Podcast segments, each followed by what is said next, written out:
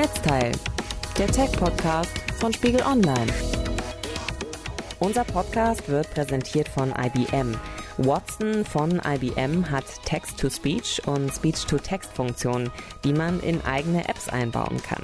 Das klingt dann zum Beispiel so. Was auch immer Sie vorhaben. Meine Stimme haben Sie. Was IBM sonst noch unter exponentiell mehr Möglichkeiten versteht, finden Sie unter ibm.com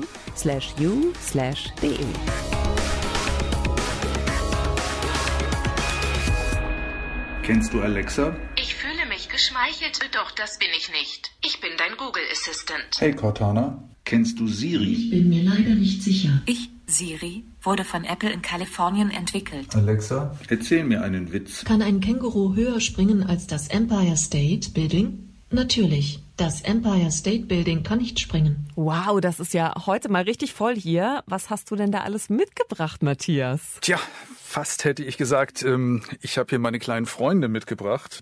Ich habe zum einen Siri mitgebracht, die werden wohl die meisten kennen, die lebt hier in einem iPhone. Dann habe ich den Google Assistant dabei. Hier auch auf einem Google Handy. Den gibt's allerdings auch noch in anderer Form. Bisher nur in den USA in einem kleinen Lautsprecher, da heißt dann Google Home. Dann natürlich, das kennen eigentlich mittlerweile sehr viele Leute, auch Alexa von Amazon. So ein kleines Kästchen hier, Echo Dot, da lebt sie drin und äh, Wie so ein Pillendöschen. Das ist ein großes Pillendöschen, genau. Und die kümmert sich zu Hause auch so ein bisschen um den Haushalt und um die Musik. Alexa, stopp. Sitz. und dann noch Microsofts Cortana, die hier auf meinem äh, Windows-Laptop läuft. Die gibt's theoretisch auch noch auf Handys, aber der Marktanteil von diesen Microsoft Smartphones ist einfach winzig. Von daher, sowas habe ich lieber gar nicht erst mitgebracht. Aber mal im Ernst, wir beide, Theresa Sickert und Matthias Kremp, wollen in dieser Ausgabe von Netzteil der Frage auf den Grund gehen, wie Spracherkennung und künstliche Intelligenz unseren Umgang mit Computern und Mobilgeräten und aller anderen Technik in Zukunft verändern wird. Und dazu knöpfen wir uns heute eben genau diese vier führenden Systeme für Spracherkennung und künstliche Intelligenz vor. Also die von Apple, Google, Microsoft und Amazon. So mit der einen oder anderen Version davon hat bestimmt schon mal jeder irgendwie zu tun gehabt, zumindest davon gehört. Allerdings sind die Erfahrungen, die man mit diesen Dingern ja macht, nicht immer positiv, oder? Also mich versteht Siri zum Beispiel zu Hause auf meinem Tablet häufig nicht so gut. Also Matthias, verstehen künstliche Intelligenzen, Gadget-Experten wie dich besser? Also liegt's an mir oder liegt's am Gerät? Nee, das liegt eindeutig am Gerät. Mich verstehen die Dinge auch nicht besser. Ich habe nur vielleicht dadurch, dass ich mich ein bisschen intensiver als normale Leute mit diesen Teilen beschäftige, vielleicht ein intensiveres Verständnis dafür, wie ihre Logik funktioniert, wie man sie ansprechen muss, damit man tatsächlich am Ende zu dem Ergebnis kommt, das man haben möchte. Aber ganz oft läuft das auch bei mir immer noch total ins Leere und man merkt einfach, dass diese Dinger noch weit davon entfernt sind, die Versprechen einzulösen, die die Hersteller für sie immer so schön postulieren. Also die meisten sind letztlich schon eher so in, in erster Linie sowas wie sprachgesteuerte Suchmaschinen. Also gerade der Google Assistant, der kann eine ganze Menge Sachen, aber am besten kann er halt im Internet suchen. Es gibt viele Dinge, bei denen ich dir helfen kann. Du kannst zum Beispiel sagen, rufe Julia an. Oder mache einen Anruf. Wische von rechts nach links, um mehr Vorschläge zu sehen. Ich muss also wischen und kann nicht einfach mit dir sprechen? Okay, das klappt dann schon nicht mehr. Ja, also scheinbar funktioniert es doch nicht so gut, wie man sich das irgendwie vorstellen würde. Ähm, dabei soll das doch eigentlich eine künstliche Intelligenz sein. Eben. Aber das liegt daran, dass du auf gelerntes, dass du nur auf gelerntes Wissen zurückgreifen kannst. Also diese Sprachsysteme müssen bei jeder Frage, die man ihnen vorwirft, erstmal im Internet nachgucken. Erstmal, was bedeutet das, was du gesagt hast und ähm, wo könnte ich möglicherweise eine Antwort finden? Im Moment scheitern sie ja schon daran, einem in einem Gespräch zu folgen. Also wenn ich jetzt zum Beispiel frage, Alexa, wie weit ist es bis zum Mond? Die Umlaufbahn des Mondes befindet sich rund 384.400 Kilometer von der Erde entfernt. Alexa, und wie lange dauert eine Reise dorthin? Die Information konnte ich nicht finden. Ich arbeite daran, mehr Informationen zu örtlichen Geschäften hinzuzufügen. Also eigentlich kann sie nicht wirklich sich mit dir unterhalten und Nee. sie kriegt auch nicht die guten Informationen, die man wirklich braucht in dem Moment immer auf die Kette. Also die verstehen eigentlich alle überwiegend nicht wirklich, was man von ihnen will, sondern sie versuchen nur so ein bisschen ganz grob zu erkennen, okay, er fragt mich jetzt irgendwie nach irgendeiner Maßeinheit oder irgendeinem Datum oder weiß der Teufel was, aber es fehlt das tiefere Verständnis dafür, was man eigentlich von ihm will. Ist das auch der Unterschied, warum das trotzdem wiederum ganz gut funktioniert, wenn ich bei äh, Siri zum Beispiel zu Hause diktiere für eine SMS oder für eine E-Mail und dann kann sie das alles super direkt in Sprache umwandeln? Ja, ja, also das ist der Teil. Die Spracherkennung funktioniert ganz wunderbar bei den meisten. Ich benutze es auch ganz oft, dass ich SMS nie mehr eintippe, sondern ich spreche die halt ein. Das geht viel schneller und viel einfacher. Aber alles, was darüber hinausgeht, was einem halt oft versprochen wird, ähm, zum Beispiel in der Werbung jetzt, ähm, Siri macht den Gartensprenger an, das klappt noch nicht so ganz. Aber wie soll das denn funktionieren? Also sicher, Spracherkennung, die funktioniert immer besser und viele Dinge, die kann man sich ja eben auch vorlesen lassen. Aber wie soll das dann zum Beispiel gehen, wenn ich jetzt einen Bericht schreiben möchte? Also man stellt sich vor, ich möchte einen langen Text am Computer schreiben und möchte aber mal zu einer früheren Seite nochmal scrollen, was ich da vielleicht schon geschrieben habe, um mir so einen Überblick zu verschaffen. Wie lang ist der Text schon? Was habe ich schon eigentlich geschrieben? Vielleicht habe ich es nicht mehr im Kopf. Aber wenn ich so ein System habe, was rein auf Aussprache basiert, da wäre das doch dann gar nicht mehr möglich, oder? Also zumindest nicht mit den Mitteln, die wir heute benutzen. So einfach geht's dann ja doch nicht. Man braucht ja doch schon immer noch irgendwie ein bisschen eine visuelle Rückmeldung. Wenn du versuchst, einen längeren Text einfach einzusprechen, dann musst du auch immer mal, außer du hast sowas wie ein fotografisches Gedächtnis, du musst normalerweise immer mal wieder ein Stück zurückscrollen. Was habe ich denn jetzt eigentlich geschrieben und wie ist der Zusammenhang jetzt? Dafür braucht man auf jeden Fall einen Bildschirm. Und dafür wäre sowas wie zum Beispiel die HoloLens-Brille von, von Microsoft total gut geeignet. Die kann man sich aufsetzen und kann sich irgendwo im Raum so virtuelle Bildschirme platzieren zum Beispiel in der U-Bahn könnte man die einfach an den Sitz des Vordermannes projizieren, so ein Bildschirmchen, auf dem man dann seinen Text lesen kann. Oder in seinem äh, Wohnzimmer an eine freie Wand. Und das wäre halt eine Kombination, die das Ganze ein bisschen, bisschen leichter gangbar machen würde. Und das Schöne ist dabei, das wäre auch noch sehr privat, weil der Sitznachbar könnte halt überhaupt nicht sehen, weshalb ich da jetzt irgendwie auf diese Rückenlehne starre. Das wäre eine sehr intuitive Möglichkeit, mit solchen Systemen sprachgesteuert umzugehen. Für kurze Nachrichten wie eine SMS oder eine Chatnachricht eignet sich das halt heute sehr gut. Aber wenn man wirklich arbeiten will, dann braucht man eben immer noch einen Bildschirm. Und deshalb funktioniert das eben am Computer immer noch besser. Nur das ist dann halt weniger privat. Also wenn ich was auf so einem Bildschirm stehen habe, kann es mein Nebenmann nicht mitlesen. Wenn ich jetzt aber was diktieren würde wiederum, dann kann natürlich schon mein Nebenmann eben mithören. Also dann nehme ich ihm die gesamte Aufgabe ab, meiner Privatsphäre sie zu schützen, ja. Dann kann er einfach direkt mithören, egal ob ich jetzt die Privatnachricht an meine Oma habe oder ob ich vielleicht sogar den wichtigen Geschäftsbericht gerade über Alexa oder was auch immer, welches System es dann sein mag, halt eben gerade diktiere. Das ist natürlich eigentlich auch eine ziemlich schwierige Kiste, oder? Absolut, absolut.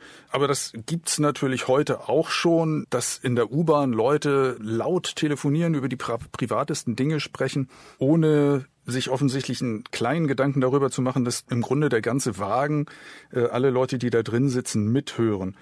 Deshalb ist für mich zum Beispiel so eine goldene Regel, wenn ich in der U-Bahn nach Hause fahre zum Beispiel und irgendjemand Bescheid sagen will, lass uns heute Abend nochmal treffen, dann tippe ich diese Nachricht eben doch lieber ein, statt sie zu diktieren.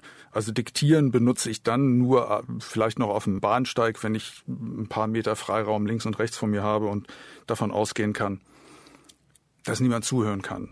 Deshalb im Moment sind diese Technologien eher noch so für zu Hause geeignet. Also zu Hause kann ich problemlos sagen, Alexa, schalt mal bitte schön in der Küche das Licht ein und zwar in den anstrengenden Modus, damit ich da schön kochen kann oder schalte das Licht im Wohnzimmer in den gemütlichen Modus, damit es da irgendwie nicht mehr so doll strahlt. Das funktioniert alles gut, auch wenn es manchmal meinen Gästen ein bisschen komisch vorkommt, wenn ich irgendwie plötzlich äh, solche Dinge in den Raum stelle. Aber was heißt das? Glaubst du, so eine Spracherkennung, an denen nun die Hightech-Firmen ja mit Hochdruck arbeiten, wird sich letztlich doch gar nicht durchsetzen, weil den meisten Leuten es dann zu privat oder vielleicht sogar zu peinlich ist, in der Öffentlichkeit eben laut vor sich hinzusprechen, was sie so vorhaben?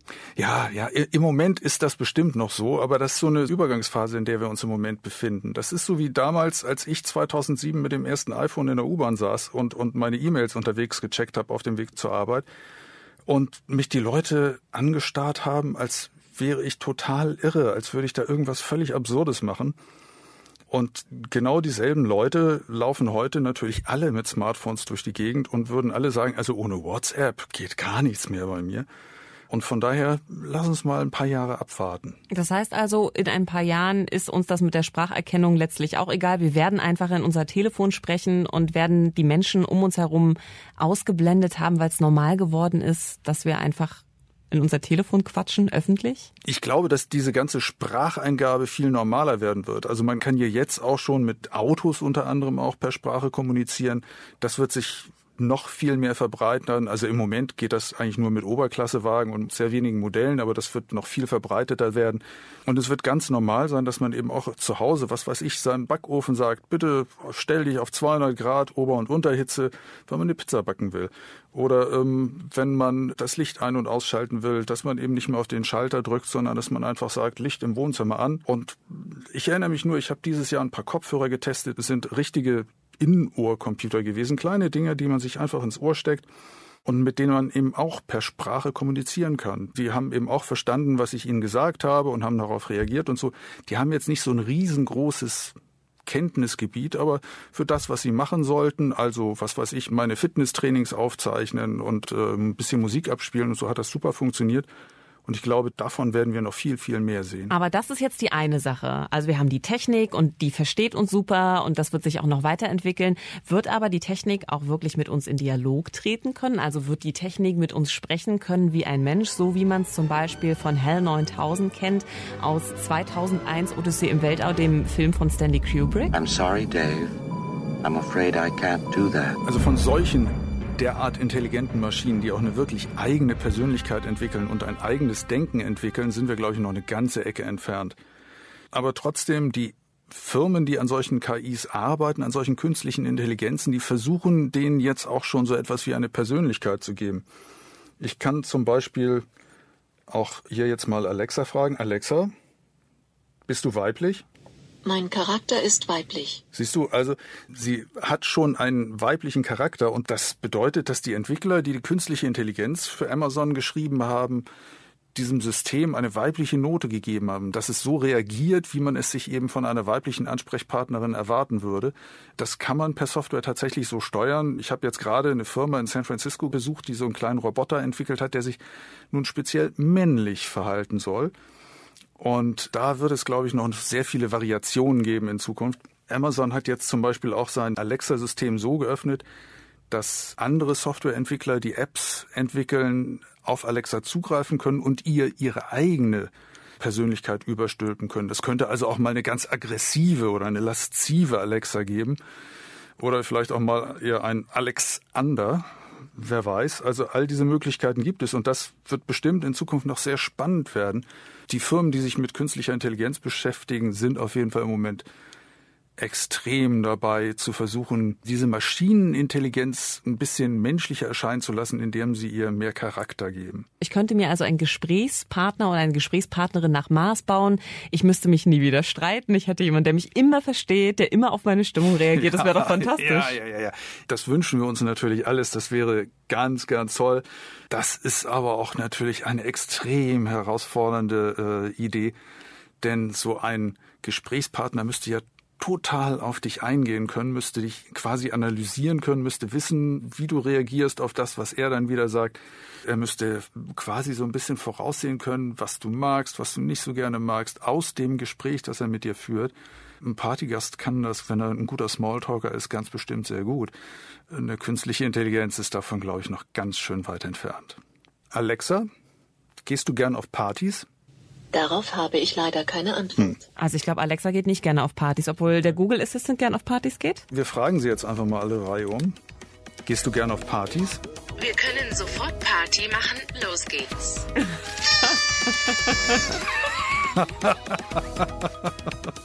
okay, Google ist die Partymaschine. Netzteil, der Tech-Podcast von Spiegel Online.